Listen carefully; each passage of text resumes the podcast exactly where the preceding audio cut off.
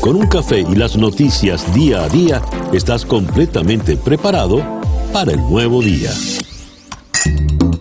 Día a día con César Miguel Rondón. A través de la 107.1 FM si estás en Miami. Y desde cualquier parte del mundo en todas nuestras plataformas digitales.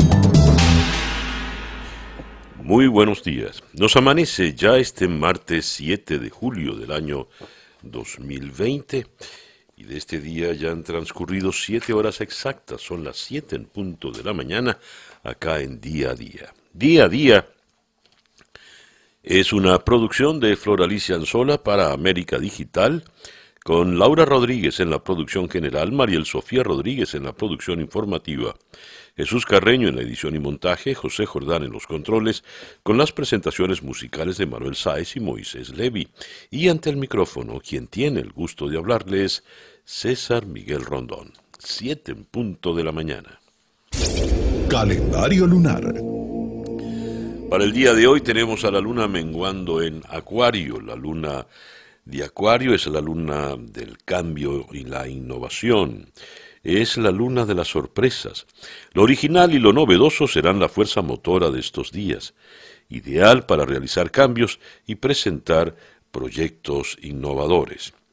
Es buena luna para hacer cambios en el hogar, en la oficina, eh, realizar actividades que involucren electrónica, la aeronáutica, reparar equipos electrónicos, y es la luna para las nuevas amistades. Luna menguante en Acuario, Sol en Cáncer y Mercurio retrógrado cuando nos amanece este martes 7 de julio del año 2020, 7 y un minuto de la mañana. Escuchemos ahora el reporte meteorológico en la voz de Alfredo Finale. Muy buenos días, Alfredo. Hola, ¿qué tal César? Muy buenos días para ti, muy buenos días para todos los amigos que están en sintonía con la 107.1 FM en esta mañana de martes, julio 7 del 2020. Bueno, pues te comento que el trópico sigue bastante activo en esta época del año propio de ese comportamiento precisamente. Estamos en plena temporada ciclónica oficialmente hasta el 30 de noviembre. Afortunadamente en el día de hoy no tenemos nada de qué preocuparnos aquí en nuestra zona pero como siempre les digo, hay que mantenerse preparados e informados. Altas presiones sobre el Golfo de México mantienen y mantendrán el control del tiempo local. Hoy otro día cálido y húmedo con actividad de lluvias y tormentas eléctricas, sobre todo después del mediodía alcanzando entre un 40 a un 50%. La mañana con vientos variables débiles y calma, luego en la tarde veremos vientos de región este-sureste que en el mar podrán alcanzar hasta 10 nudos, olas de dos pies de altura, la bahía ligeramente movida. Máximas hoy entre 90 y 93 grados Fahrenheit y el índice de calor superando en la tarde los tres dígitos. Para el resto de la semana poco cambio en general. Se mantiene el cielo parcialmente nublado y actividad aislada de lluvias y tormentas, sobre todo desde el final de la mañana, entre un 30 a un 40%. Yo soy Alfredo Finale y les deseo muy buenos días. Muchísimas gracias, Alfredo. Alfredo eh, Finale es el meteorólogo de nuestra emisora hermana Actualidad 1040 AM. Estas son las noticias de Venezuela. El diario 2001 en Caracas titula en esta mañana Parpadeos de luz azotan la noche de los caraqueños. Amplias zonas de la capital de la capital sufrieron un sube y baja continuo del servicio eléctrico. En algunos sectores el apagón fue total. Presumen explosión de equipos ubicados en la cota 1000. El problema afectó también a varios estados de centro y occidente. Eh, tenemos por otra parte en el diario El Nacional, Venezuela confía en que la Corte Interamericana de Justicia no admitirá la demanda de Guayana. El recurso de la mediación no se ha agotado, dicen en el antetítulo. La semana pasada la disputa entre Venezuela y Guyana por el Esequibo volvió a tomar fuerza ahora desde el principal órgano judicial de Naciones Unidas, la Corte Internacional de Justicia, instancia que el Estado venezolano ve con recelo, pero de la que espera una posición favorable con la negación de proseguir con el reclamo. Los jueces tienen que decidir si la Corte es competente para ejercer su jurisdicción y si además la demanda es admisible. El detalle está en que cuando dicen Venezuela confía, el Nacional está hablando desde del régimen de Maduro y por primera vez le da entonces beligerancia gubernamental a la dictadura. Curioso este giro editorial en el Nacional. Destaca también el Nacional, Maduro saca la artillería para el rescate de Alex Saab. Hay gente en Guinea-Bissau para buscarlo. Alejandro Correa Ortega, embajador del régimen en Cabo Verde, pidió a ese gobierno que le deje ver al colombiano capturado el 12 de junio por solicitud de Estados Unidos. El funcionario dijo que nadie les notificó que Saab, señalado como testaferro de Nicolás Maduro, había sido trasladado desde la cárcel central de Riberiña en la ciudad de Mindelo a la isla de Sal. Tendremos una conversación muy interesante con eh, Eduard Soto, el editor internacional del Tiempo de Bogotá, al respecto de Alex Saab. Caracas se llena de alcabalas. Funcionarios de la Guardia Nacional Bolivariana mantienen restringido el paso de vehículos en las principales vías de Caracas. En algunos puntos de control los funcionarios desplegaron los llamados murciélagos.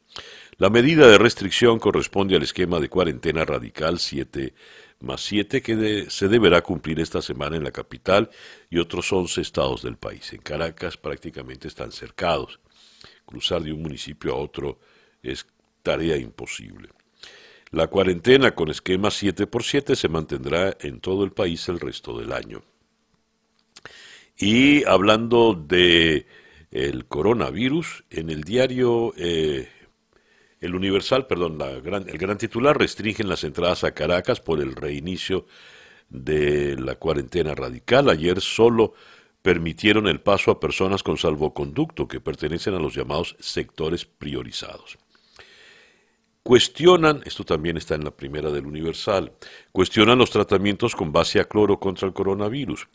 Tras rechazar los tratamientos contra la pandemia propuestos por el ministro de Salud, Carlos Alvarado, el infectólogo Julio Castro recordó que los derivados del cloro fueron suspendidos en todo el mundo. La última de el ministro Alvarado es eh, la siguiente, aquí la, aquí la tengo. En medio del aumento de casos de coronavirus en Venezuela, el gobierno de Nicolás Maduro anunció que dará medicinas homeopáticas a los pacientes con COVID-19, un tratamiento que no tiene asidero científico, tanto a niveles generales como particulares. En el caso específico de la enfermedad que ha causado la pandemia, Carlos Alvarado, el ministro de Salud del régimen, detalló algunas de las modificaciones que implementarán en los tratamientos. Hemos eh, revisado esta semana los tratamientos, qué cosas nuevas podemos hacer y dos cosas. Una, antes del tratamiento, es recordarle a las personas la búsqueda de ayuda temprana. Algunos casos lamentables de fallecimiento han ocurrido porque la gente no acude temprano a la consulta. Acuden cuando ya tienen dificultades respiratorias y son casos más difíciles de tratar. La culpa es de la gente. Bien. Eh, estamos sin gasolina, ¿verdad? Estamos con problemas de gasolina y resulta que a duras penas se pone a funcionar eh, la refinería en Cardón. Bueno, se incendió. Este es un despacho de la agencia Reuters. El gobernador del estado, Falcón, dijo el lunes que un incendio en la refinería de Cardón, con capacidad para procesar 310 mil barriles al día, fue controlado rápidamente y que no hubo heridos, mientras que dos personas familiarizadas con el asunto dijeron que se detuvo la producción de gasolina. El gobernador Víctor Clark agregó que el incendio no dañó la infraestructura ni interrumpió las operaciones en la unidad. Las fuentes dijeron, sin embargo, que la unidad de craqueo catalítico se detuvo alrededor del mediodía y menos de un mes después de que se reiniciara con la ayuda de materiales importados de Irán lo que amenaza con agravar la escasez de combustible que ha afectado al país sudamericano durante meses. ¿Por qué vino el incendio? Antes de que el gobernador y otras autoridades del régimen digan que fue un saboteo, pues es bueno entrar a, analizar el detalle. Eh, tenemos en otras informaciones importantes, eh, Caracas está entre las ciudades más peligrosas del mundo.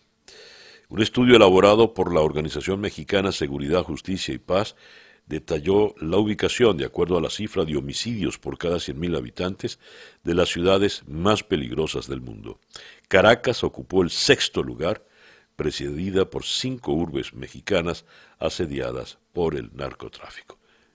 Venezuela es la sexta ciudad, eh, Caracas, perdón, es la sexta ciudad más afectada por la violencia. en otras informaciones, con relación a la violencia, esto está tomado del diario El Universal, denuncian que en Venezuela hubo más muertes por femicidio que por la pandemia. En marzo se registraron 21, en abril 20, en mayo 17, informó el presidente nacional del Fondo de Población de Naciones Unidas, un FPA, Jorge González Caro. Eh, durante los primeros tres meses de confinamiento es dramático. Hubo más muertes por femicidio que por COVID-19. Así de fuerte es la violencia contra la mujer y a veces la gente piensa que es una exageración. No son cifras oficiales, pero son cifras que se hacen de seguimientos a medios, dijo González Caro en una entrevista en Unión Radio, allá en Caracas y reportan fuertes apagones en Caracas y otros 20 estados. Ciudadanos de varias zonas de la capital observaron un destello y escucharon un fuerte ruido seguido de un bajón eléctrico. En la Alameda si hay luz, dice Pati Oliveros. A ver qué otras informaciones tenemos acá. En Anzuategui se fue la luz ayer a las 10 de la mañana y regresó a las 9 de la noche, nos dice Nerio Medina. En la zona norte de Maracaibo hay, luz. En fin, el parpadeo. Así le estamos llamando ahora los venezolanos.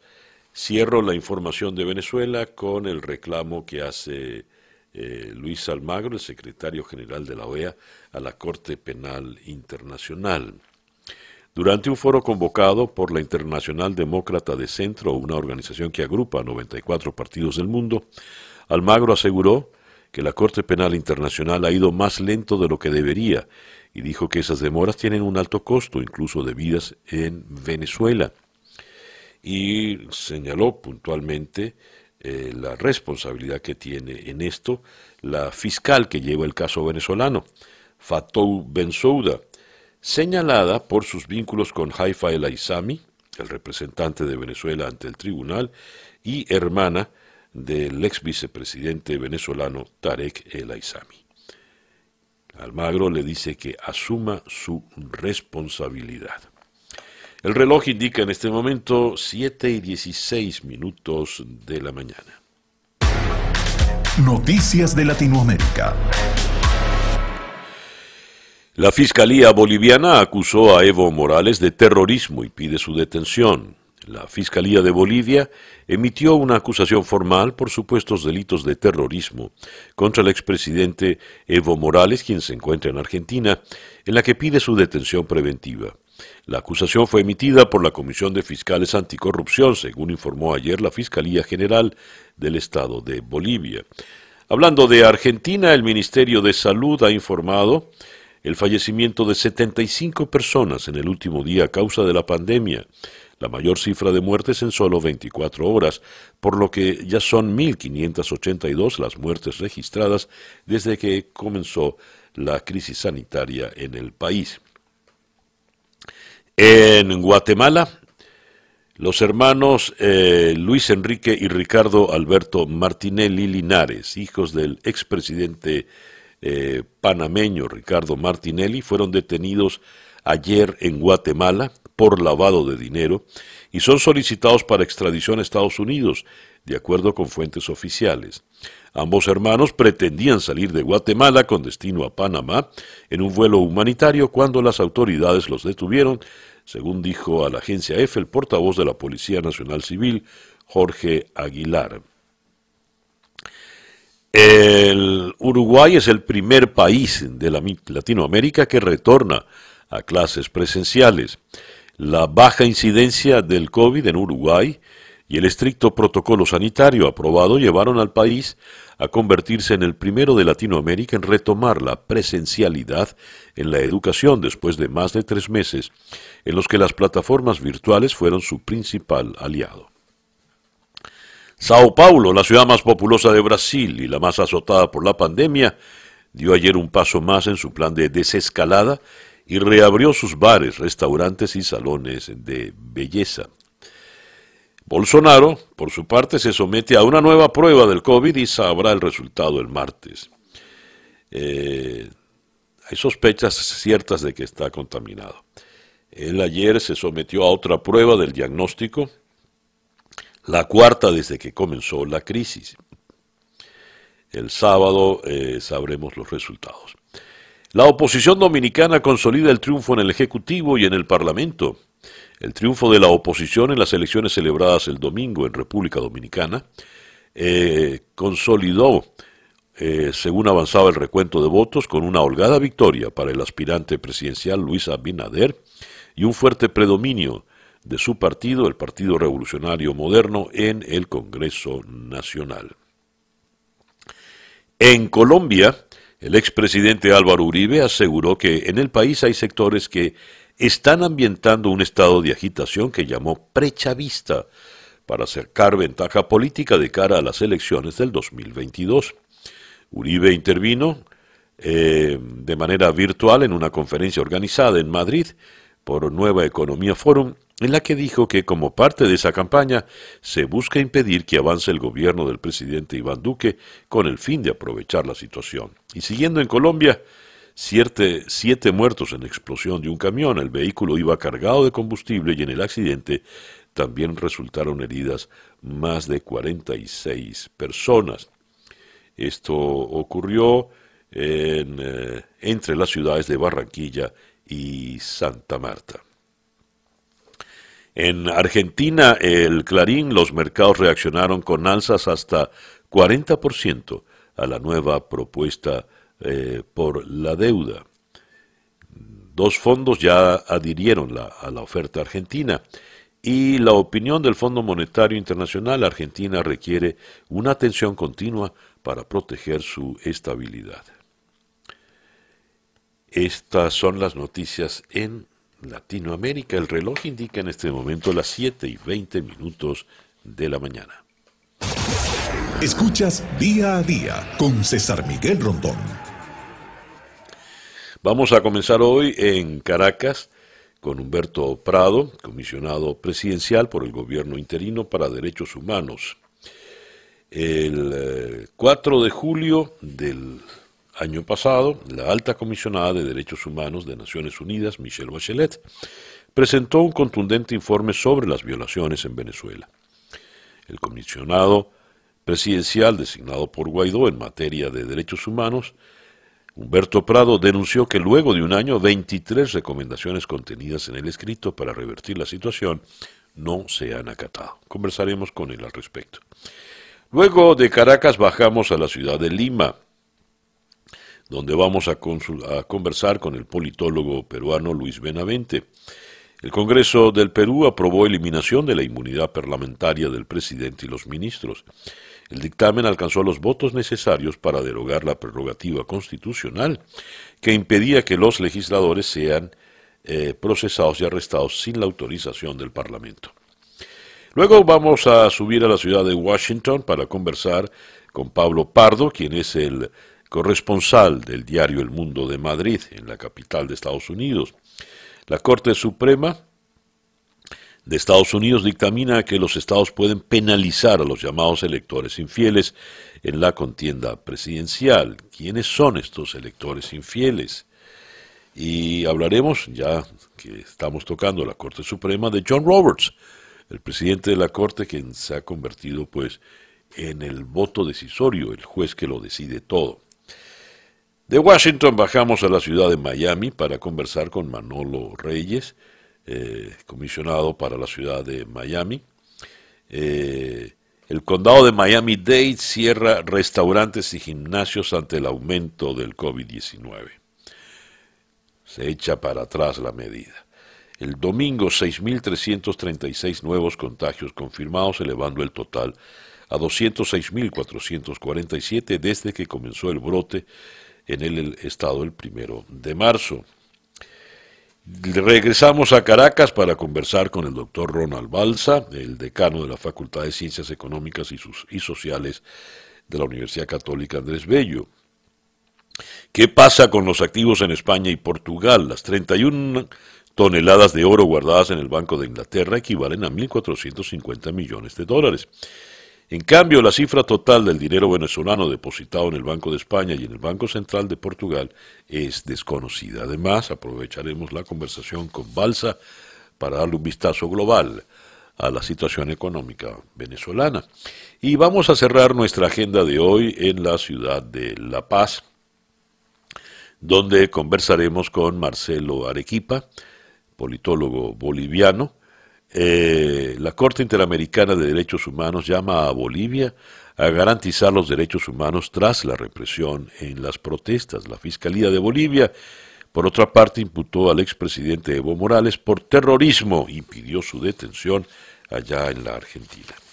Esa pues es nuestra agenda para el día de hoy en martes 7 de julio acá en día a día. El reloj indica en este momento las 7 y 24 minutos de la mañana. El editorial con César Miguel Rondón. Una noticia que ah, va a preocupar y de qué manera a los jóvenes estudiantes extranjeros en los Estados Unidos. Eh, leo este despacho de Associated Press. Los estudiantes extranjeros serán obligados a irse de Estados Unidos o cambiarse de universidad si sus escuelas ofrecen clases totalmente en línea este semestre, según nuevas directrices emitidas por autoridades federales de inmigración. Las normas dadas a conocer por el ICE, el Servicio de Control de Inmigración y Aduanas, generan más presión para que las universidades reabran sus instalaciones, aún en medio de crecientes preocupaciones sobre la reciente ola de contagios COVID-19 entre adultos jóvenes. ¿Cuál es el, el, problema? Estamos en el verano. Algunas universidades llevan adelante sus cursos de verano.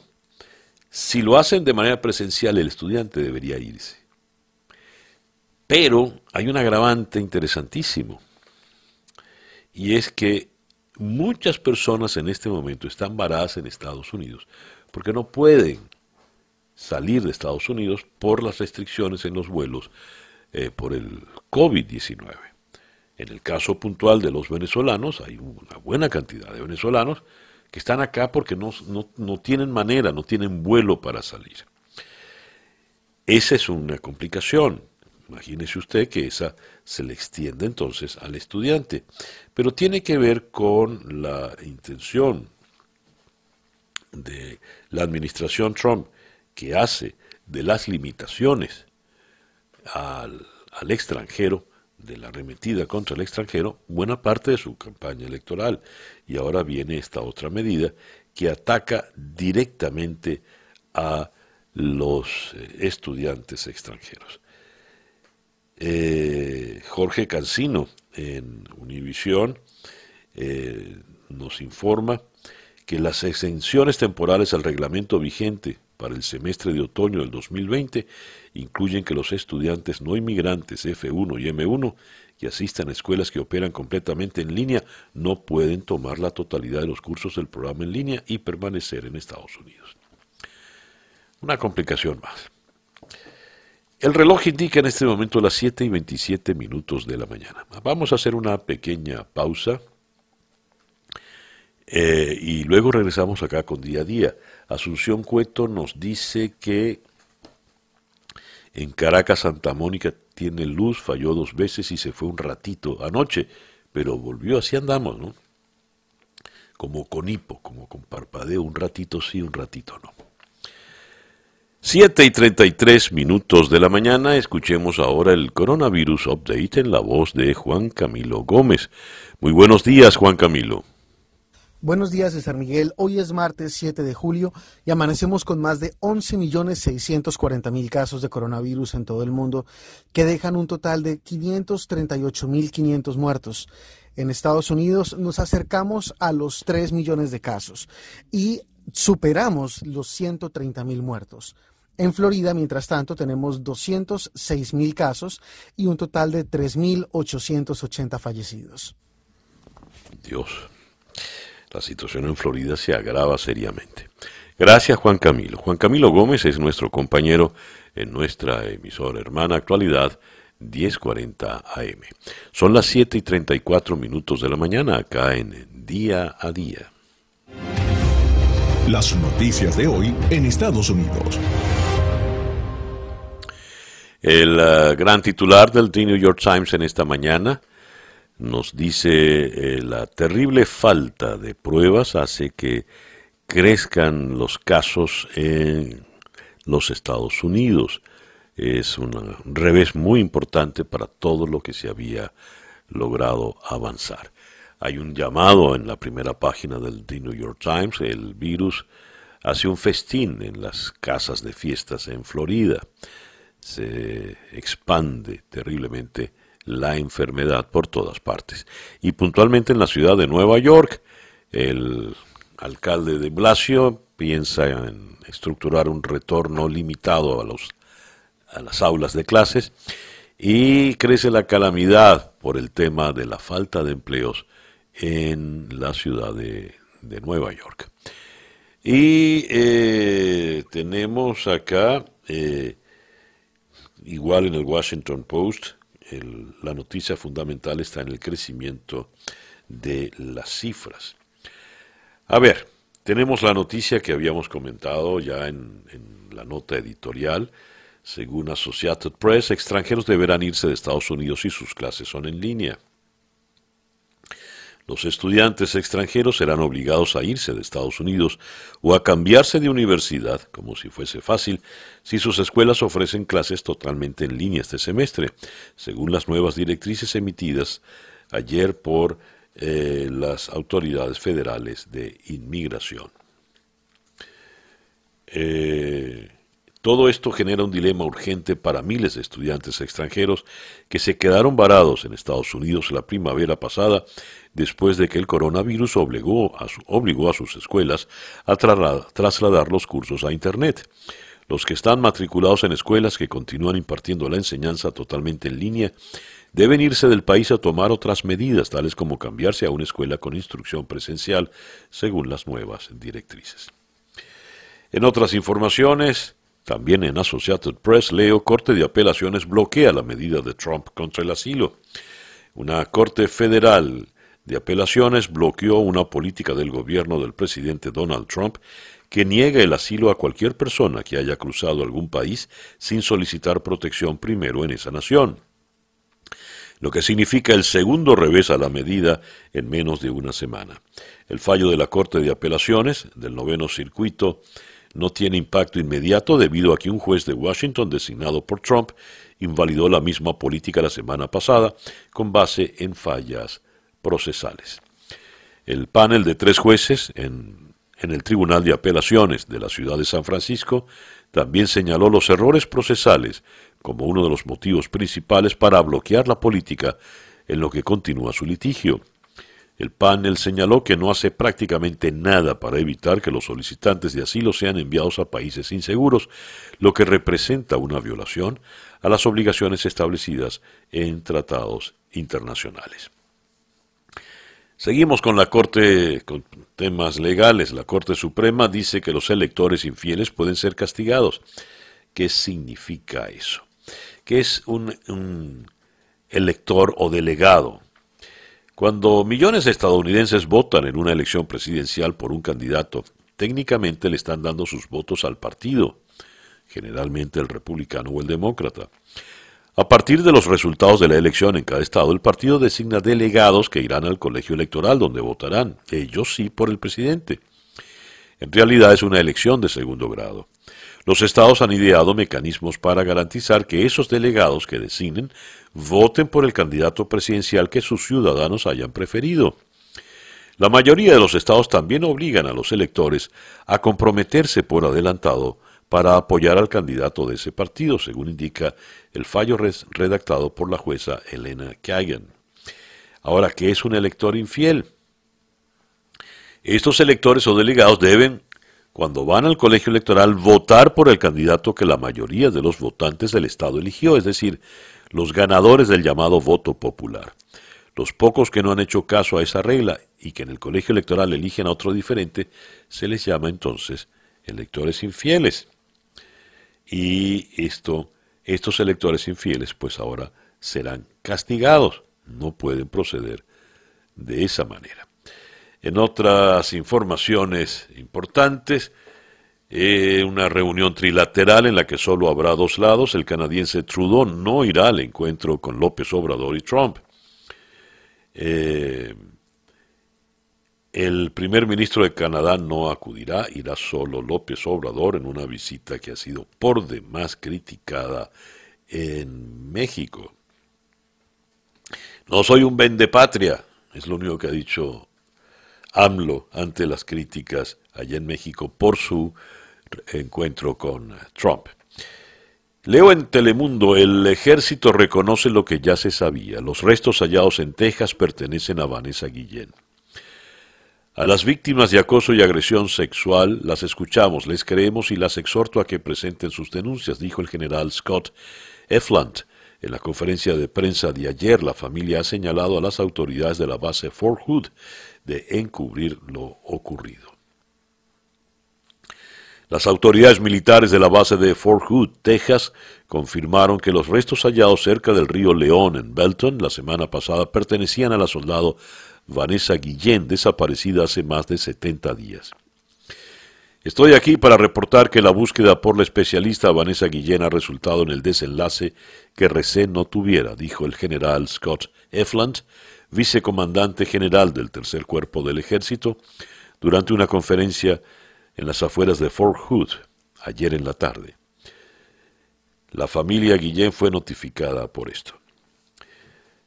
La actuación inicial de las autoridades ante la desaparición de Vanessa el 23 de abril desató protestas de la familia y la indignación de la comunidad, así como de activistas, políticos y artistas que se manifestaron afuera de la base militar en varias ocasiones. El precandidato demócrata Joe Biden dijo el viernes que se encontraba desolado por esa insensata pérdida e hizo un llamado a erradicar la violencia sexual dentro del ejército. La familia de la soldado latina de 20 años alegó que la acosaban sexualmente en Fort Hood y ella no tenía confianza en las autoridades. Ante esa situación, cientos de personas marcharon por el centro de la ciudad de Houston el sábado para pedir justicia para la soldado.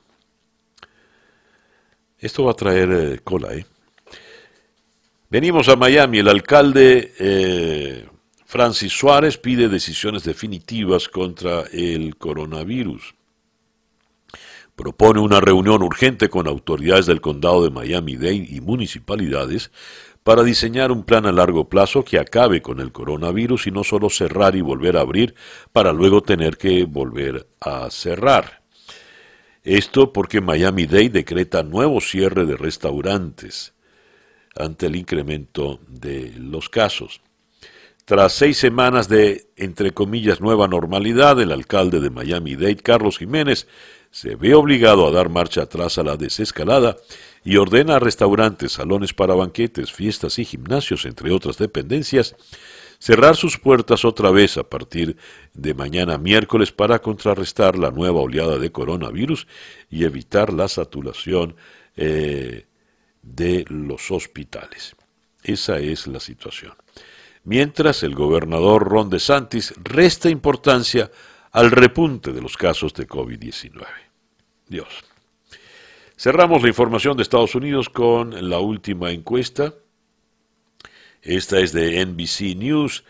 Eh, los americanos confían más en los gobernadores que en el presidente Trump a la hora de manejar la epidemia del coronavirus, según la nueva encuesta de NBC eh, News. 60% de los americanos dijeron que aprobaban cómo sus respectivos gobernadores estaban manejando la respuesta 37% decía que desaprobaban el manejo. 43% de las personas consultadas aprobaron el manejo del presidente Trump, pero el 55% le rechazó y criticó su manejo de la pandemia.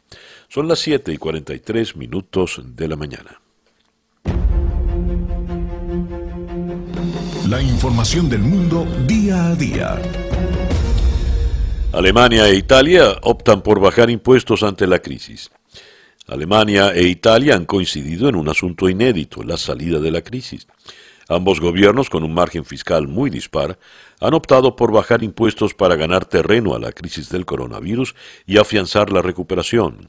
El gobierno alemán considera que su economía da ya muestras de reacción y el ministro de Finanzas Olaf Scholz prepara un nuevo ramillete de medidas para expoliar la actividad que estarán listas antes de las vacaciones de verano, y entre las que destaca una reducción de impuestos por valor de 42 mil millones de euros. A partir del primero de enero, la cantidad mínima de ingresos libre de impuestos ascenderá en 289 euros, desde los actuales 9.408 hasta 9.697. España sigue sin inmunidad de grupo con 5% de contagiados por el COVID-19. El 5% de los españoles ha tenido contacto con el coronavirus, según concluye la última oleada del estudio de cero prevalencia realizado por el Ministerio de Sanidad y el Instituto de Salud Carlos III, que no aprecia diferencias ni por sexo ni por edad y descarta la inmunidad de grupo. Eh, Bruselas prevé una caída del 10,9% de la economía española.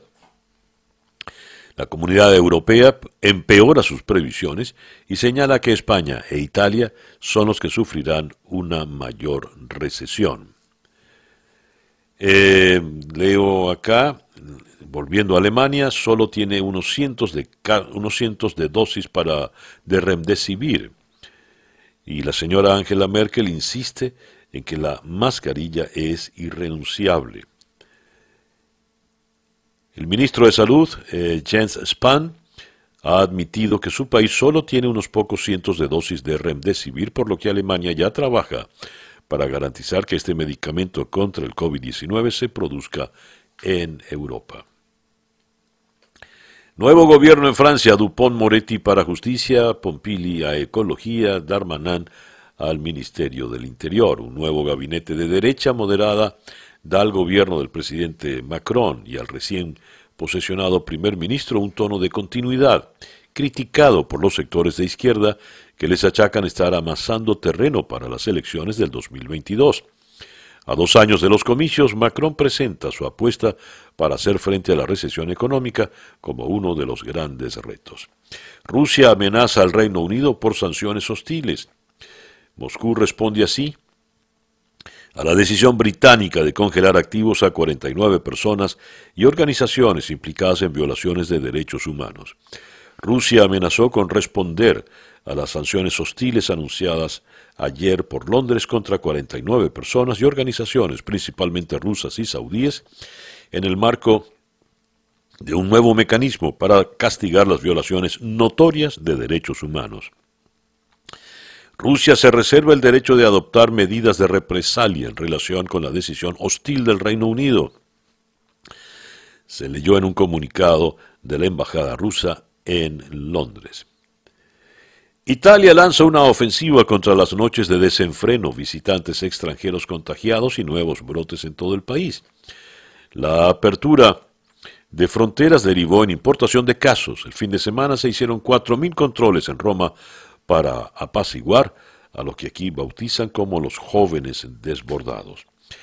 Austria vuelve a tener más de un millar de infecciones activas del coronavirus. Y eh, yendo a cuestiones políticas, el canciller europeo Josep Borrell reconoce amplios desacuerdos entre Turquía y la Unión Europea. La visita a Turquía del alto representante para Política Exterior y Seguridad de la Unión Europea, Josep Borrell, ha evidenciado amplios desacuerdos entre Bruselas y Ankara, reconoció en el día de ayer el diplomático. La situación está lejos de ser ideal. Libia, Siria, la inmigración y también la extracción de gas natural en el Mediterráneo Oriental necesitan más diálogo, resumió Borrell en una rueda de prensa virtual a la larga lista de los desacuerdos. En el Medio Oriente, el gobierno israelí endureció hoy, martes, aún más las restricciones por el rebrote de coronavirus y ordenó el cierre de bares, gimnasios, piscinas, discotecas y salas de eventos culturales ante el preocupante aumento de contagios de COVID-19 que hace temer una vuelta al confinamiento. Y mientras el país donde se originó todo esto va muy bien. Pekín no registra ningún nuevo contagio por primera vez desde el rebrote. La capital china no registró ningún nuevo contagio del coronavirus en el día de ayer, primera vez que la estadística queda en cero desde principios de junio, cuando se detectó un rebrote en un mercado mayorista que ha infectado al menos a 335 personas, según informó la Comisión Nacional de Sanidad. En España, eh, leo acá eh, que eh, se dio una misa para las víctimas, en memoria de las víctimas, y no fue Pedro Sánchez, y eso ha caído muy mal porque allí está el rey con toda su familia. y leo acá el gran titular, una consultora chavista diseñó la campaña de Podemos y la llamada Croaca Iglesias fichó a Neurona, investigada por cobros en Bolivia, para vilarizar una trama contra él. Tras el robo del móvil de Diana, la empresa presume del éxito electoral del proyecto en su dossier comercial. Y eh, el país en Madrid eh, se destaca. El régimen de Maduro avisa a la oposición que nunca tendrá el poder. El jefe del ejército pone en cuestión la limpieza de las elecciones de diciembre. Hasta allá han llegado las torpes palabras del general Padrino López. El reloj indica en este momento las 7 y 53 minutos de la mañana, caen día a día desde Miami para el mundo. Vamos ahora a la ciudad de Caracas, donde en la línea telefónica está Humberto Prado, comisionado presidencial para eh, los derechos humanos y atención a las víctimas, de comisionado del presidente interino Juan Guaidó. Humberto, muy buenos días. Buenos días, César Miguel. Un gran abrazo desde Caracas.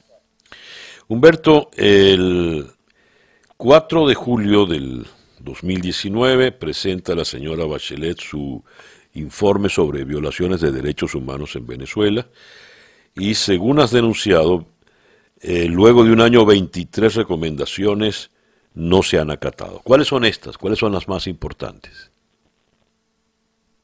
Bueno, qué bueno que este, hagas este contacto, como siempre tienes el tema en tu mesa de, derechos humanos, de, este tema en particular, debido a que sí hay dos cosas importantes. Uno, de que el 4 de julio pasado se cumplió un año de que la señora Bachelet emitió este, este informe que fue muy importante para nuestro país y además de ello de que hasta la presente fecha la propia oficina de la alta comisionada no ha evaluado el cumplimiento de ese de ese primer informe donde donde dice precisamente estas 23 recomendaciones sino que el, el 2 el 2 de, de julio de este mes la semana pasada ella presenta un, un informe de actualización debido al mandato que tiene el Consejo de Derechos Humanos, que fue impulsado, o había una controversia en esa mesa el año pasado y hubo dos posiciones. que fue impulsado por Irán, que es el primer informe que ella presenta de recomendaciones técnicas, y el 15 de este mes presentan el otro informe que fue impulsado por el Grupo de Lima, y la Unión Europea sobre tortura, acceso a la justicia, arcos pero y seguridad personal. Pero este que acaba de cumplir un año, todavía no ha tenido una evaluación por parte de la oficina que haya dicho, bueno, de este informe que nosotros emitimos, que ha cumplido este, tantas recomendaciones, no lo ha hecho, pero nosotros sí lo hicimos. La más importante, como es, tu pregunta, por lo menos viene siendo una que eh, dice que adopte las medidas inmediatas para cesar y subsanar y prevenir violaciones de derechos humanos graves como la tortura, eh, las ejecuciones extrajudiciales.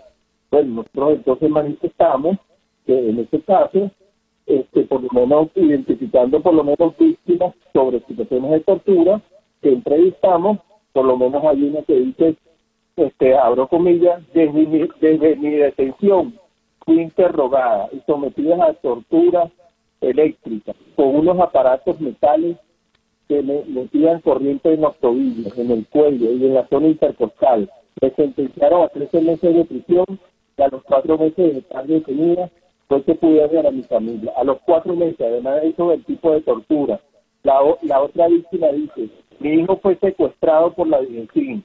Lo tuvieron nueve días con, sus noches en la sede de Boleíta sometiendo a la tortura terrible. Le cortaron las plantas de los pies, las, con hojillas, con navajas, levantaron cada una de las uñas de le devolvieron, le, le, le, le, envolvieron la cabeza con adhesivo de, plomo, que le produjo un inmenso dolor. También envolvieron su cabeza con bolsas plásticas y le rociaron insecticidas y pimienta negra. Le envolvieron en una colchoneta delgada y le daban batazos. Y lo quemaron con hierro caliente y le partieron sus tobillas. Bueno, por lo menos esta es una de las narraciones de, que Dios, pero... a lo que, por lo menos que se investigue la tortura. Otra que tiene que ver con las ejecuciones extrajudiciales son las que nosotros por lo menos vimos desde julio hasta la hasta la presente fecha, agarrando por lo menos varias varias puntos, una de monitor de víctimas, una este de, que, hace también otra ONG y la que ahí hizo la propia comisión. Humberto, Humberto. Nosotros, hablamos de 972 personas que han sido este, eh, eh, eh, asesinadas por parte de la FAE. Y ella dice que se disuelta la FAE. Todavía la FAE ha sido disuelta, sino más bien condecoradas. Sí. y es una pena porque también hemos leído en reportajes de Sebastiana Barraez cómo eh, Maduro más bien asciende a los torturadores, a Gran Cuartiaga en, la Guardia Nacional, Franco Quintero. Esto es una pena, es realmente lamentable. Humberto, te agradezco mucho pues que nos hayas atendido en la mañana de hoy. No, un abrazo para ti y para toda tu audiencia que nos escucharon. Y bueno, aquí estamos, dando la batalla en derechos humanos, César Miguel. Saludos. Gracias. Humberto Prado es abogado, es el comisionado presidencial para derechos humanos y atención a las víctimas, designado por el gobierno interino que preside Juan Guaidó. Día a día con César Miguel Rondón. El fin de semana tuvimos la noticia de que Alex Saab había sido trasladado de la prisión donde lo tenían a la llamada isla de Sal, que fue la isla donde le detuvieron y donde estuvo recluido los primeros días. ¿Por qué se dio esta, este cambio de prisión? Eh, según una nota publicada en El Tiempo de Bogotá, eh, hay temores por la vida de Alex Saab, teme, como se dice en este argot, que le suiciden, que le maten y luego aparezca como un suicidio, ante lo cual Alex Saab, según también el diario bogotano, ya había advertido que él no se quería suicidar. Eh, la nota del diario El Tiempo, Maduro saca la artillería para el rescate de Alex Saab en Cabo Verde porque a raíz de ese traslado fue el embajador de Maduro directamente porque quería verlo para constatar su estado de salud.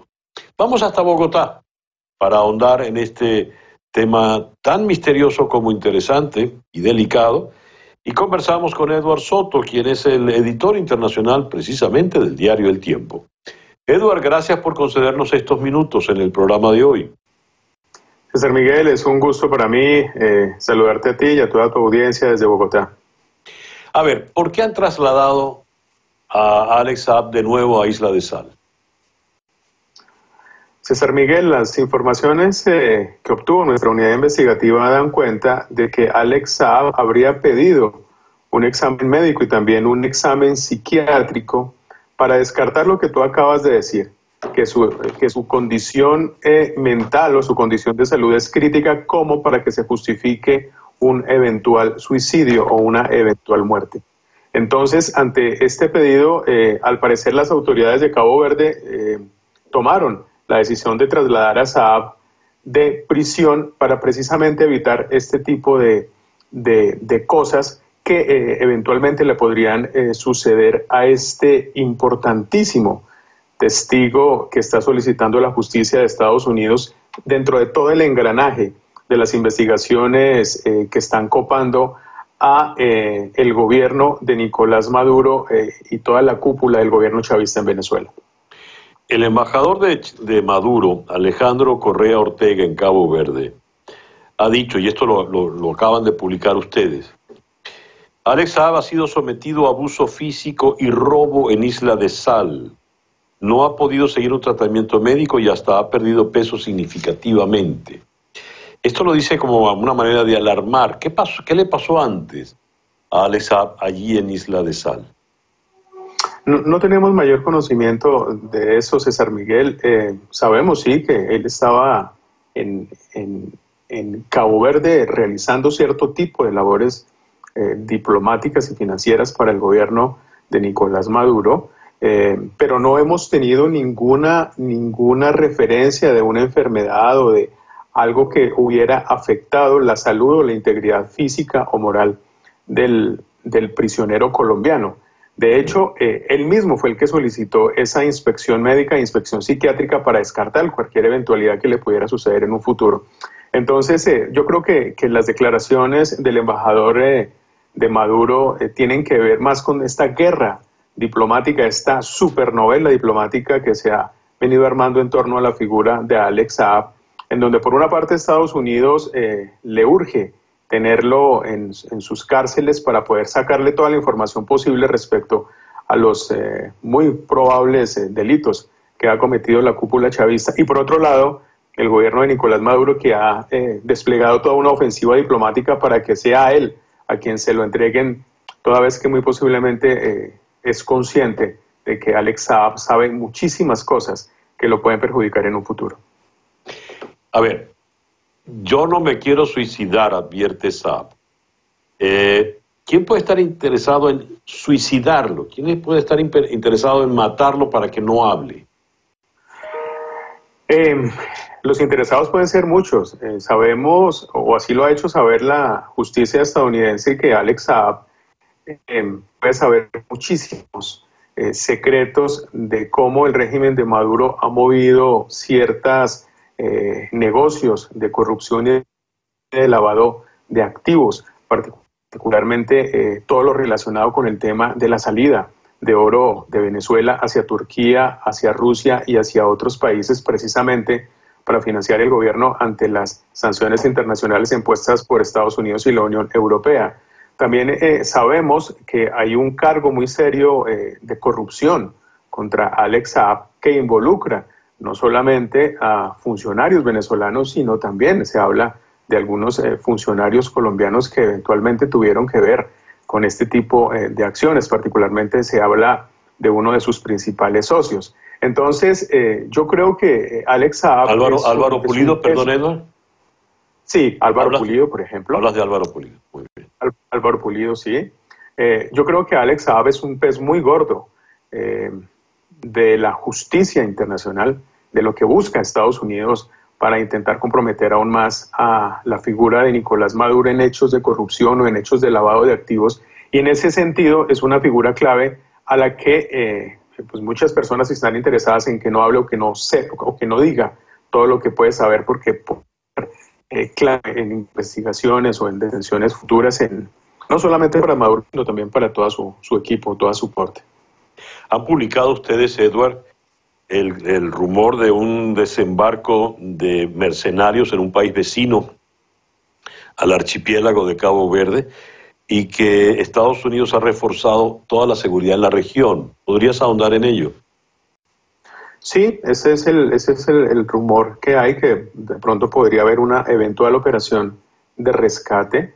Em, y Estados Unidos también ha eh, acentuado, ha incrementado su presencia en la zona, no tanto por ese detalle en sí mismo, sino también por el hecho de que en el momento en que la justicia de Cabo Verde, como se supone que sucederá en los próximos días, aquí en Colombia se habla, según los datos conseguidos por la unidad investigativa del, del diario El Tiempo, del próximo jueves, el próximo jueves podría eventualmente ser entregado Alex Saab a las autoridades de Estados Unidos. Entonces, pues obviamente hay un equipo, hay, un, eh, hay, aeronaves que están eh, prestas a, aterrizar en, en, algún aeropuerto de Cabo Verde para recoger a Alex Saab en caso de que esa sea la decisión de la justicia de Estados Unidos. Pero también sabemos que hay un avión del gobierno venezolano dispuesto en Guinea-Bissau para eh, intentar también que si la decisión de la justicia de Cabo Verde es entregárselo al gobierno de Maduro, pues asimismo eh, recogerlo y llevarlo para su país o algún lugar seguro, suponemos. En todo caso, Isla de Sal es la isla donde está el aeropuerto internacional de Cabo Verde, donde está el aeropuerto más grande de Cabo Verde, de manera tal de que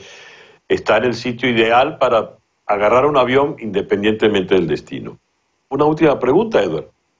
¿Dónde está más segura la vida de Alexa, vista las circunstancias? Si lo quieren pues suicidar y entre los que puedan tener esa intención está el propio Maduro y sus secuaces, ¿dónde estaría más seguro Alex Eh, César Miguel, yo creo que en ese momento el lugar más seguro para Alex Saab es sin lugar a dudas Estados Unidos. Estados Unidos puede contar con todas las garantías eh, de detención eh, en las que no va eh, muy probablemente a sufrir ningún atentado ni ningún ataque porque, para ser sinceros, el sistema penitenciario de Estados Unidos es uno de los más seguros del mundo. Bueno, se han visto casos, recordemos el caso reciente de Epstein, que con toda la cantidad de, de, acusaciones que tenía sobre abuso de menores y demás terminó suicidándose, pero pues también los rumores están en que fue suicidado como como tú has anotado anteriormente. Pero yo creo que la justicia de Estados Unidos eh, da más garantías que la justicia que puede dar, por ejemplo, en Venezuela o que puede dar en Colombia. Oh, de hecho, eh, si finalmente logra llevárselo Maduro, pues ya es una persona que está bajo sospecha. Eduardo, muchísimas gracias por concedernos estos minutos en el programa de hoy. Con gusto, César Miguel. Saludos para ti y para toda la audiencia. Eduard Soto es el editor internacional del diario El Tiempo en la ciudad de Bogotá. El reloj indica en este momento las 8 y 13 minutos de la mañana, acá en día a día desde Miami para el mundo. Y de Miami subimos ahora a la ciudad de Washington, donde está Pablo Pardo. Pablo es el corresponsal del madrileño El Mundo en la ciudad de Washington. Pablo, muy buenos días. Hola, buenos días. Pablo, eh, nada más complicado que la, votación en Estados Unidos, existe el colegio electoral, existe el, voto popular y ahora resulta que la Corte Suprema eh, dictamina que los estados pueden penalizar a algo que llaman electores infieles. ¿Qué es un elector infiel, Pablo? digamos que en Estados Unidos eh, cuando se vota no se está votando directamente al presidente, sino que se está votando a unas personas que son quienes van a votar en torno a unas mm, siete, ocho semanas después de las elecciones eh, para ver eh, que ellos van a votar al presidente. Entonces, digamos que tú aquí no votas directamente al presidente, votas a estas personas. Estas personas son los llamados votos electorales, los llamados electores, que, como he dicho, pues eh, varias semanas después de las elecciones, ellos eh, oficializan el resultado de las elecciones al votar. En la mayor parte de los casos, estos electores votan por eh, el candidato que ha ganado en su estado, pero hay mm, algunos estados donde están obligados a votar por ese candidato, pero en otros no en otros tienen independencia para votar por quien quieran. Eh, esto es una herencia del siglo, de los siglos XVIII y XIX que se mantiene y que en ocasiones da pie a confusiones. Por ejemplo, en las elecciones de 2016, eh, varios de estos electores del estado de Washington, en la parte noroeste del país, junto a la frontera con Canadá, eh, votaron en contra de Caramba. Lo que el Supremo ha mm, decidido ahora es que es constitucional, conforme a la Constitución de Estados Unidos, que los estados obliguen a estos electores a votar por los candidatos que han ganado en esos territorios. Es decir, les ha quitado o les potencialmente, digamos, les quita la libertad de votar por quien quiera.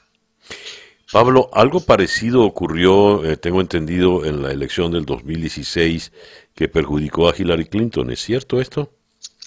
Sí, eh, como comentaba, fue en, el estado de Washington eh, donde varios electores no votaron por Hillary Clinton, entre ellos uno que votó por un, por un líder de una comunidad indígena.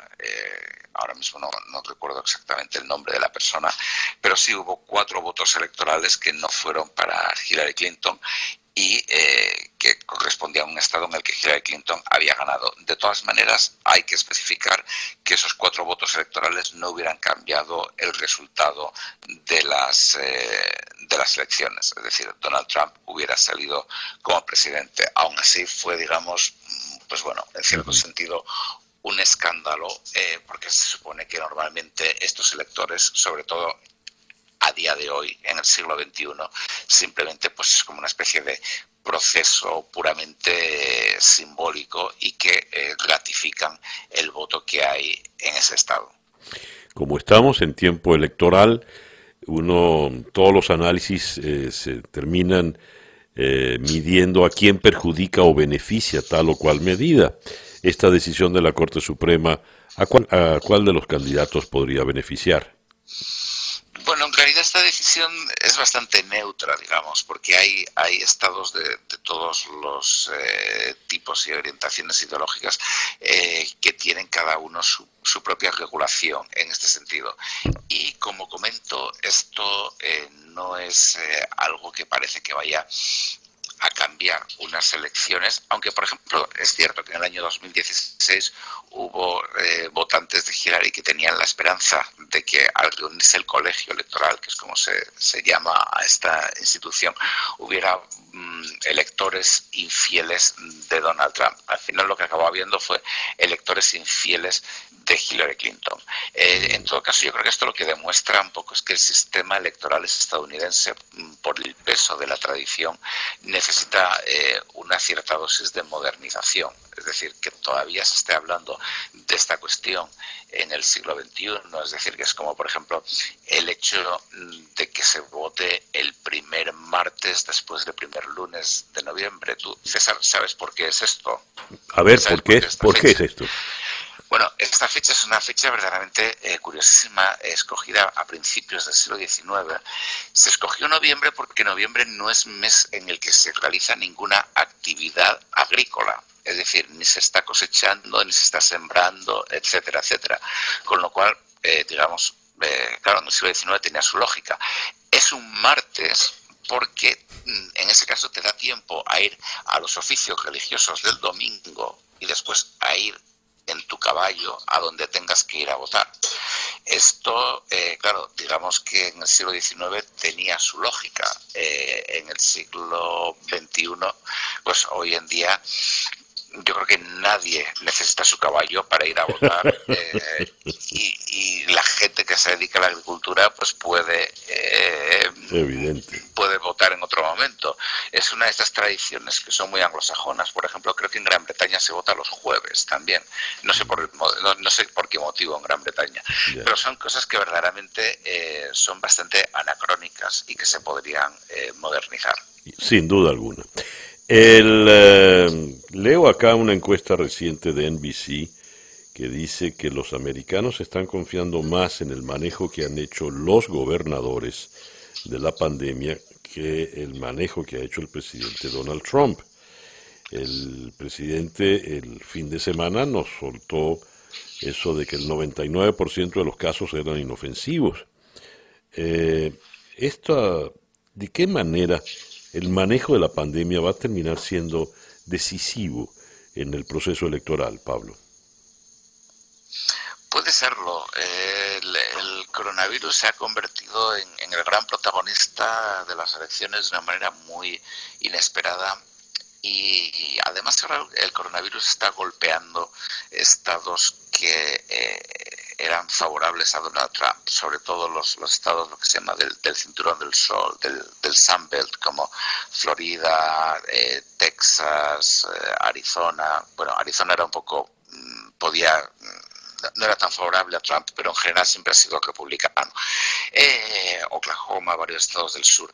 Y ha sido un golpe inesperado porque además digamos que Donald Trump siempre ha tenido una actitud muy optimista de cara al coronavirus y eran los demócratas los que siempre eh, sonaban todas las señales de alerta.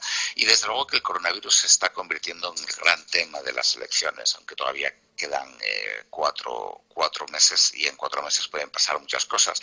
Pero eh, desde luego que es, es, una cuestión muy importante. El problema es que el coronavirus, digamos, el problema a la hora de medir su impacto electoral es una cuestión totalmente sin precedentes. Entonces, aunque en principio parezca que vaya a ser negativo para Donald Trump, eh, no existe ninguna manera de medir eh, cómo puede serlo porque no hay ningún precedente histórico, como comentaba. Y esto es algo que en las encuestas eh, tiene un impacto muy claro. Pero sí es cierto, por ejemplo, a los gobernadores, el caso más evidente es el gobernador de Nueva York, Cuomo, que ha salido tremendamente beneficiado en, en todo este proceso.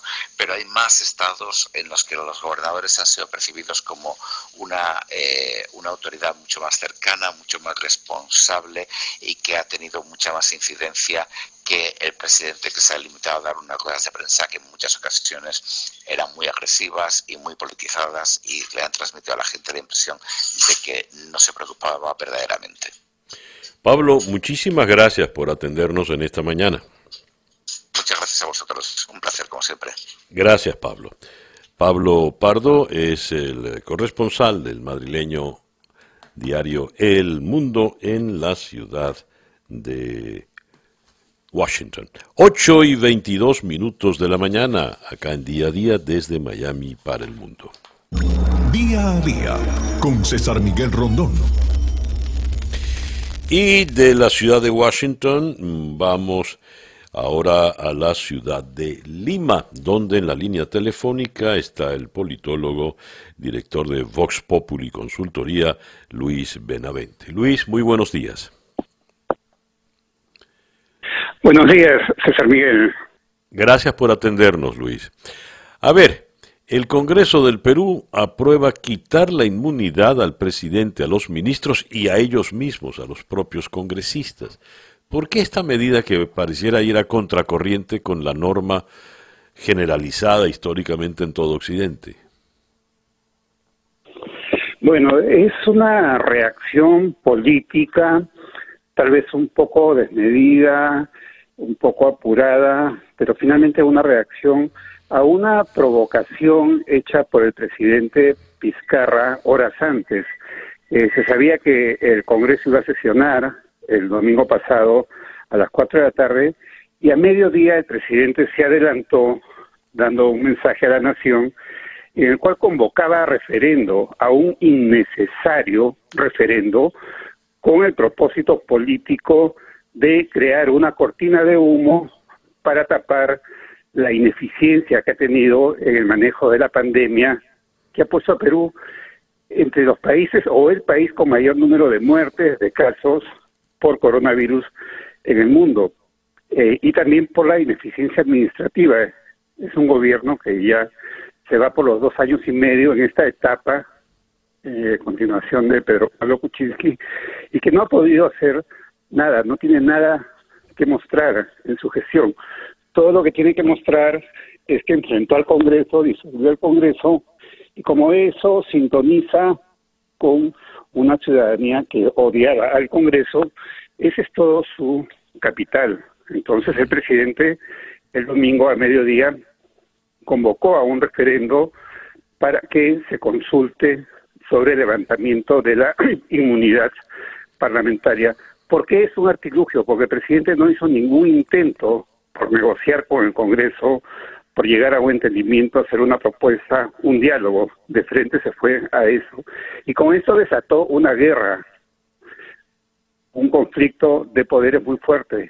Y la reacción fue más tarde. El Congreso dijo, bueno, el presidente quiere un referendo para levantar la inmunidad, entonces se lo vamos a facilitar. Vamos a acordar el levantamiento de la inmunidad. Entonces, por eso digo que es una reacción. Pero, como vamos a levantar la inmunidad, también le vamos a quitar la inmunidad a la figura presidencial y a otros dignatarios del gobierno. Y entonces fue la reacción. En otras palabras, la tercera ley de Newton, de acción y reacción, llevada a la política, que es algo muy usual de San Miguel, como usted sabe. Ahora, Luis, eh, evidentemente sentado ya el presidente de que puedo proceder contra el presidente de la República porque ya no tiene inmunidad de ningún tipo, eh, ¿no tentará esto a que vengan ese tipo de acciones para perjudicarlo de manera directa? Claro, esa es este la frase de ir por lana y regresar trasquilado. En ese sentido digo que la reacción del Congreso fue un poco excesiva eh, y es una continuación a una guerra. Pero el hecho es que quien ha iniciado esta guerra ha sido el presidente y con el propósito de crear una cortina de humo. Pero sí ha sido un exceso del Congreso definitivamente. Muy bien. Luis, muchísimas gracias pues por atendernos en la mañana de hoy. Buenos días, César Miguel. Un saludo. Gracias por atendernos. Luis Benavente, politólogo peruano, director de Vox Populi Consultoría desde la ciudad de Lima. Y resulta que mañana es el día en que volvemos a cerrar bares, restaurantes, gimnasios y demás en la ciudad de Miami. Esto por el repunte del coronavirus. El reloj indica 8 y 32 minutos de la mañana acá en día a día desde Miami para el mundo y ahora para hablar de este tema. En la línea telefónica está Manolo Reyes, comisionado de la ciudad de Miami en el Distrito 4. Manolo, muy buenos días, gracias por atendernos de nuevo. Muy buenos días y muchas gracias por toda la información que le ofrecen a nuestro pueblo, que el cual es muy necesario. A ver, Manolo, de nuevo a cerrar. ¿Qué pasó? ¿Qué, qué, medidas no se hizo? Eh, porque a nadie le gusta retroceder y dar un paso adelante para después eh, tener que, que, dar el paso atrás. ¿Qué, ¿Qué, se hizo mal? ¿Qué ocurrió en este proceso? yo creo que parte de lo que de lo que ocurrió y es una una observación mía no es nada científico que hasta ahora no se ha probado, es que nosotros teníamos, y yo creo que eso fue desde el comienzo de esta pandemia, había un total desconocimiento cómo se comportaba este virus. Eh, nosotros eh, cuando estábamos dentro de la eh, estábamos haciendo las pruebas, comenzamos las pruebas con las pocas pruebas que hacíamos, solamente hacíamos pruebas a aquellas personas que tenían síntomas o aquellas personas mayores que veíamos que tentaban, estaban, en peligro. Y no sabíamos que había personas asintomáticas que podrían pasar el virus trabajando en su casa. Sin embargo, eran portadores del virus. Y ellos, si tú eres portador del virus, pues tú lo transmites, ¿no?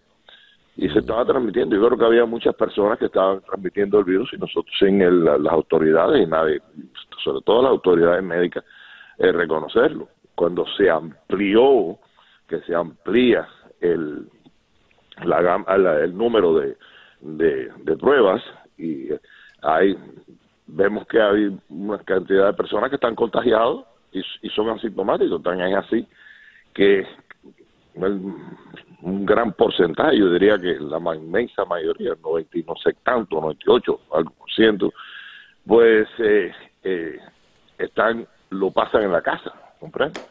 Sí. Es, eso, eso es algo, es como, si fuera un simple catarro, pero pasa, yo conozco una, tantas personas que, están, que lo han adquirido, eh, han sido contagiados y lo pasan en la casa. También nosotros eh, tuvimos una, una, hubo una, una falta, y yo creo que hubo, de parte de la población, sobre todo la población jóvenes, y yo creo que eso fue debido también que había fatiga de, coronavirus, ¿no? eh, estar, trancado en la casa y sobre todo cuando eres joven, pues te abren un momento, te dicen, eh, van a abrir, salieron, iban eh, eh, a fiestas, andaban sin, sin máscara, grupos grandes, y a todo eso tú le sumas las protestas, donde casi nadie llevaba una máscara, estaban uno arriba de otro. Pues yo creo que todo eso contribuyó. También en mi opinión, en mi opinión, y yo lo pedí siempre y nosotros lo pedimos, eh, las autoridades no no no, no tomamos con, con, tiempo suficiente eh, en las medidas de hacer cumplir el estar con, con, máscaras en las cuando estás en lugares públicos y no puedes mantener la, la distancia social. Eh, hubo hubo del principio por parte de la de parte de la eh, eso es opinión mía también o por parte de Fauci, de las doctoras esta, que, que ponían siempre, y de, expertos en la medicina, eh, hubo información que fueron contradictorias. Al principio te decían, no uses las máscaras porque es peor. No sé si usted recuerda eso. Sí, sí. No use la máscara que es peor. Fauci decía, esto no viene esto no viene aquí. Hubo mucha, mucho desconocimiento y muchas muchas eh, eh, eh, información de contradictoria y la falta de disciplina de nuestro pueblo pues todos son contribuyentes. O sea que una, una, una, decir, una causa donde tú puedas poner el dedo, no, yo con una combinación de factores. Ya, ahora eh, se cierran de nuevo restaurantes, gimnasios, salas, en fin. Esta nueva medida, eh, ¿por cuánto tiempo será? Eh, esa medida, dicho sea, digo, perdona que te interrumpa, sé que tenemos poco tiempo, pero mira, déjame decirte, eh, personalmente yo no estoy de acuerdo con, esa medida, te voy a decir por qué.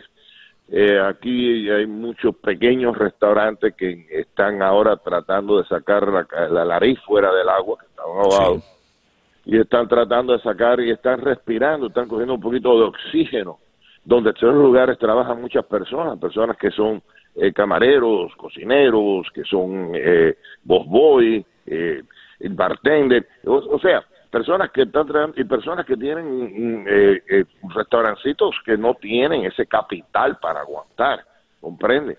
Y yo creo que esto va a causar, y se lo hice saber al alcalde del condado, puede causar la ruina de muchos de estos pequeños restaurantes para siempre.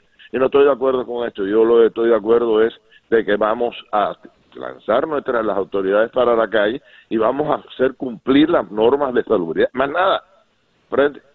Y, eso, y, y, y, que los restaurantes sigan las normas. ¿Comprende? Usted y esa, y esa, y esa, sí. Y esa medida, eh, Manolo, ¿se, ¿se aplicará? Bueno, yo no sé si se aplicará. Yo, esto es eh, una disposición del condado. Acuérdate que nosotros eh, vivimos en, eh, en, lo que es el federalismo, el, la definición del federalismo son las estratas de gobierno. O sea, nosotros somos la ciudad, somos somos los que estamos abajo del gobierno, después viene el condado, después viene el estado y después viene el federal, ¿comprende? Entonces, cuando el condado, el, condado está sobre nosotros, sobre las ciudades, cuando el condado dicta una, una medida, eh, todas las ciudades tienen que acatarla. Bueno, Manolo, veremos ya pues a qué, a qué acoplarnos. Muchísimas gracias por atendernos en esta mañana.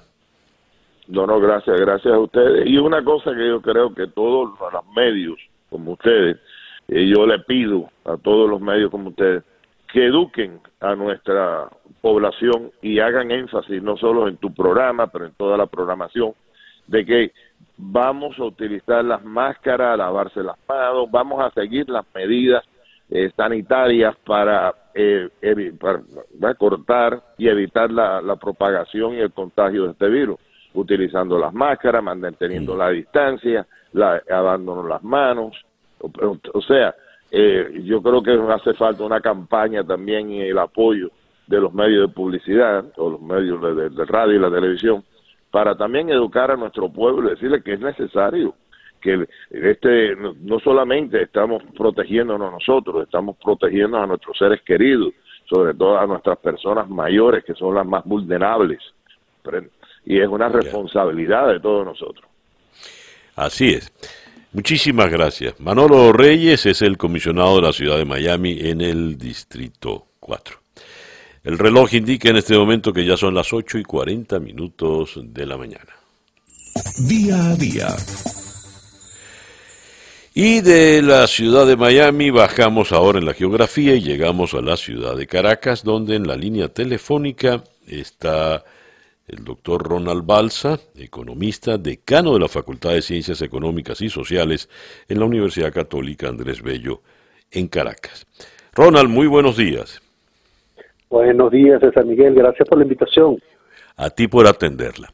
Ronald, eres citado en un trabajo en efecto Cocuyo, bajo el título Ahora vienen las disputas por el dinero venezolano en España y Portugal. A raíz de la decisión del Tribunal Superior del Reino Unido de otorgar la potestad del, del, oro en el Banco de Inglaterra a la Junta ad hoc del Banco Central designada por Juan Guaidó, hay dineros en España y Portugal donde sobre los cuales también hay que decidir. ¿Qué nos puedes decir de estos activos? Bueno, en principio hay eh, conocimiento de esto que tenemos justamente por los periodistas que, han hecho investigación.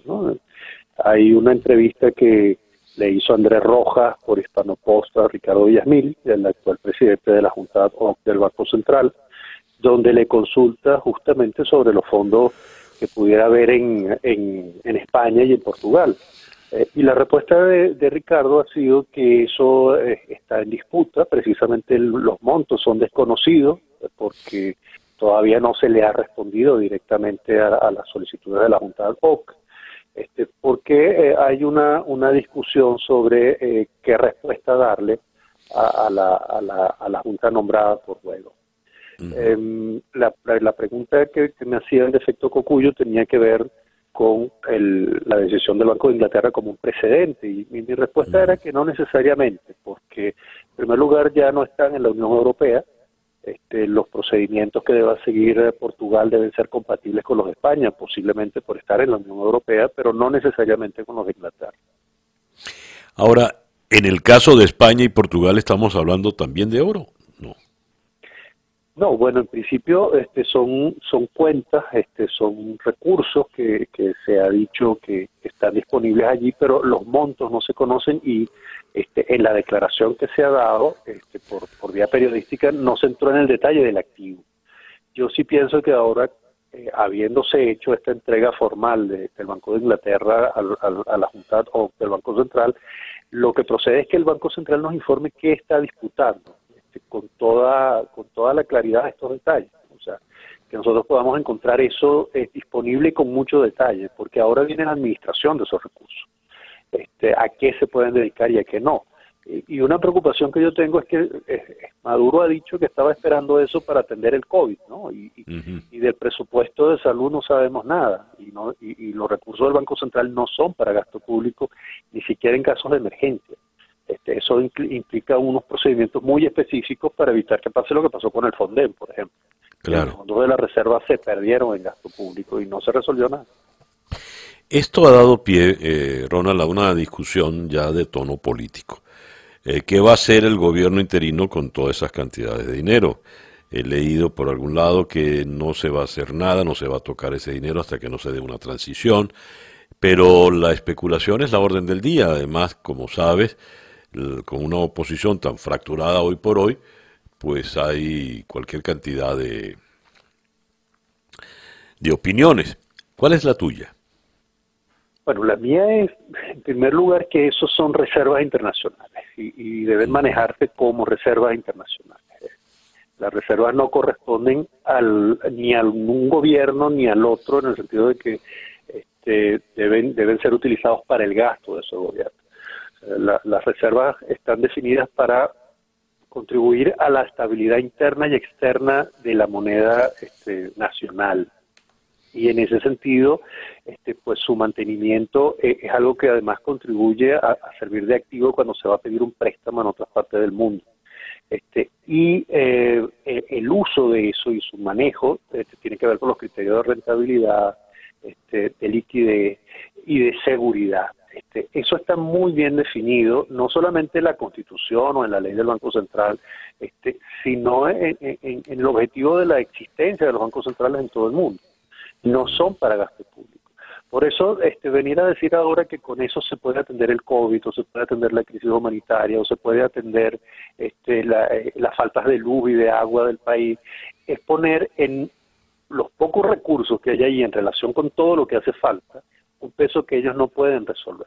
O sea, yo pienso que lo que hay que hacer con este dinero es decir, bueno, mira, el Banco Central debe cumplir sus funciones y el Gobierno Nacional las suyas. Y aquí se debe decir cómo se está utilizando el presupuesto público. Este, ¿Cuáles son los gastos que están dirigidos, por ejemplo, a comprar respiradores? No es posible que Maduro diga que aquí este, estamos esperando esto para comprar respiradores cuando el COVID es una enfermedad que causa asfixia. Y aquí no sabemos nada sobre la compra de respiradores, ni siquiera sobre la compra de tapabocas y de guantes. ¿no? Entonces, este, el, el, oro de las reservas no es para atender el gasto público, no es porque este, ahora que, que, tenemos esta crisis no vamos a poder usar, ese fue el argumento de Chávez para llevarse un millardito, después seis millarditos, después 60 millarditos, y después finalmente se perdieron más de 150 millardos de dólares por la vía del FONDEC. O sea, aquí lo que hace falta es un gasto público bien ordenado y bien dirigido. Ya. Así es. Eh, mencionaste nuestras crisis habituales de servicios públicos. Anoche, el día de ayer fue un día de parpadeo, que es como lo refieren ahora con el servicio eléctrico. Se fue la luz por largas horas. En la falta de gasolina se estaba confiando con que se recuperaría en Cardón, pero se incendió Cardón en el día de ayer.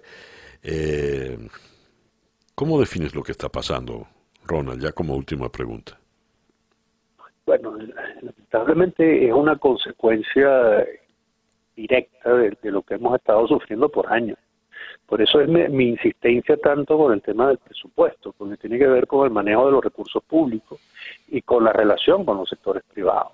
aquí este, se dice que, bueno, que, tuvimos gasolina por un tiempo y, Maduro dijo que algunos privados estaban trayendo su gasolina para venderla pero, pero efectivamente esa, esa, esa no es la vía este, por la que podemos garantizar un suministro permanente y estable de gasolina. Este, si tenemos parpadeos de luz este, y sabemos que hay explosiones, sabemos que eso tiene que ver con problemas de mantenimiento de larga data. Este, si hay faltas de agua, que, no mencionaste hace un momento, yo estoy esperando que pongan el agua aquí, este, uno puede decir, oye, pero eso es porque no ha habido una, una atención este, previsible y estable de, las necesidades de, prestación de todos estos servicios. Entonces, este, no puede decirse ahora que si las reservas internacionales no se utilizan para atender el COVID, aquí no se puede hacer nada. Aquí hay que decir, mira, tenemos toda esta cantidad de necesidades que no se resuelven a realazos, además, si se utilizan las reservas, se acaban las reservas y ya no hay nada. Entonces ya no pudimos hacer más nada, ya nos quedamos sin luz, sin gasolina, sin agua, sin electricidad, sin teléfono, sin internet este, sin todo lo que nos puede hacer falta, además de la comida, los respiradores, los guantes, los tapabocas. O sea, no puede ser este, que aquí cuando, cuando aparece un centavo metido dentro de una gaveta, con ese centavo se va a comprar todo, ¿no? O sea, aquí lo que hace falta es tener, más que estar esperando que ahora Portugal y España tengan alguna platica más, hay que decir cómo se va a utilizar lo que se tiene a la vista. Antes que ir al Fondo Monetario y decirle que pase los 5 millardos, hay que decir cómo se usarían. O sea, eso, esos son los detalles sobre los que hay que tener mucho cuidado. Ronald, muchísimas gracias por concedernos estos minutos en, en la mañana de hoy. A ustedes, para mí siempre es un placer. Muchas gracias. Ronald Balsa es el decano de la Facultad de Ciencias Económicas y Sociales en la Universidad Católica Andrés Bello. Meridiano, claridad meridiana, como es su costumbre. La sorpresa del iPod con César Miguel Rondón. De la cumbia con el mongo a esta versión magnífica de Berlin, el clásico de Weather Report, eh, con el Mumble Legends Orchestra, la orquesta que era de Tito Puente, pero como no pudieron usar el nombre del maestro luego de su muerte, decidieron llamarse Mumble Legends Orchestra.